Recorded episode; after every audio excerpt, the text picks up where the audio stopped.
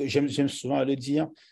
c'est juste qu'on a mis euh, des mots sur des concepts qui, enfin même sur des concepts et même des besoins qui avaient déjà émergé un peu de façon implicite. Et d'ailleurs, je veux corriger quelque chose, c'est que euh, ça peut paraître paradoxal, mais en fait, le SRI en soi est né avant le, DevOps. En fait, le DevOps est, juste,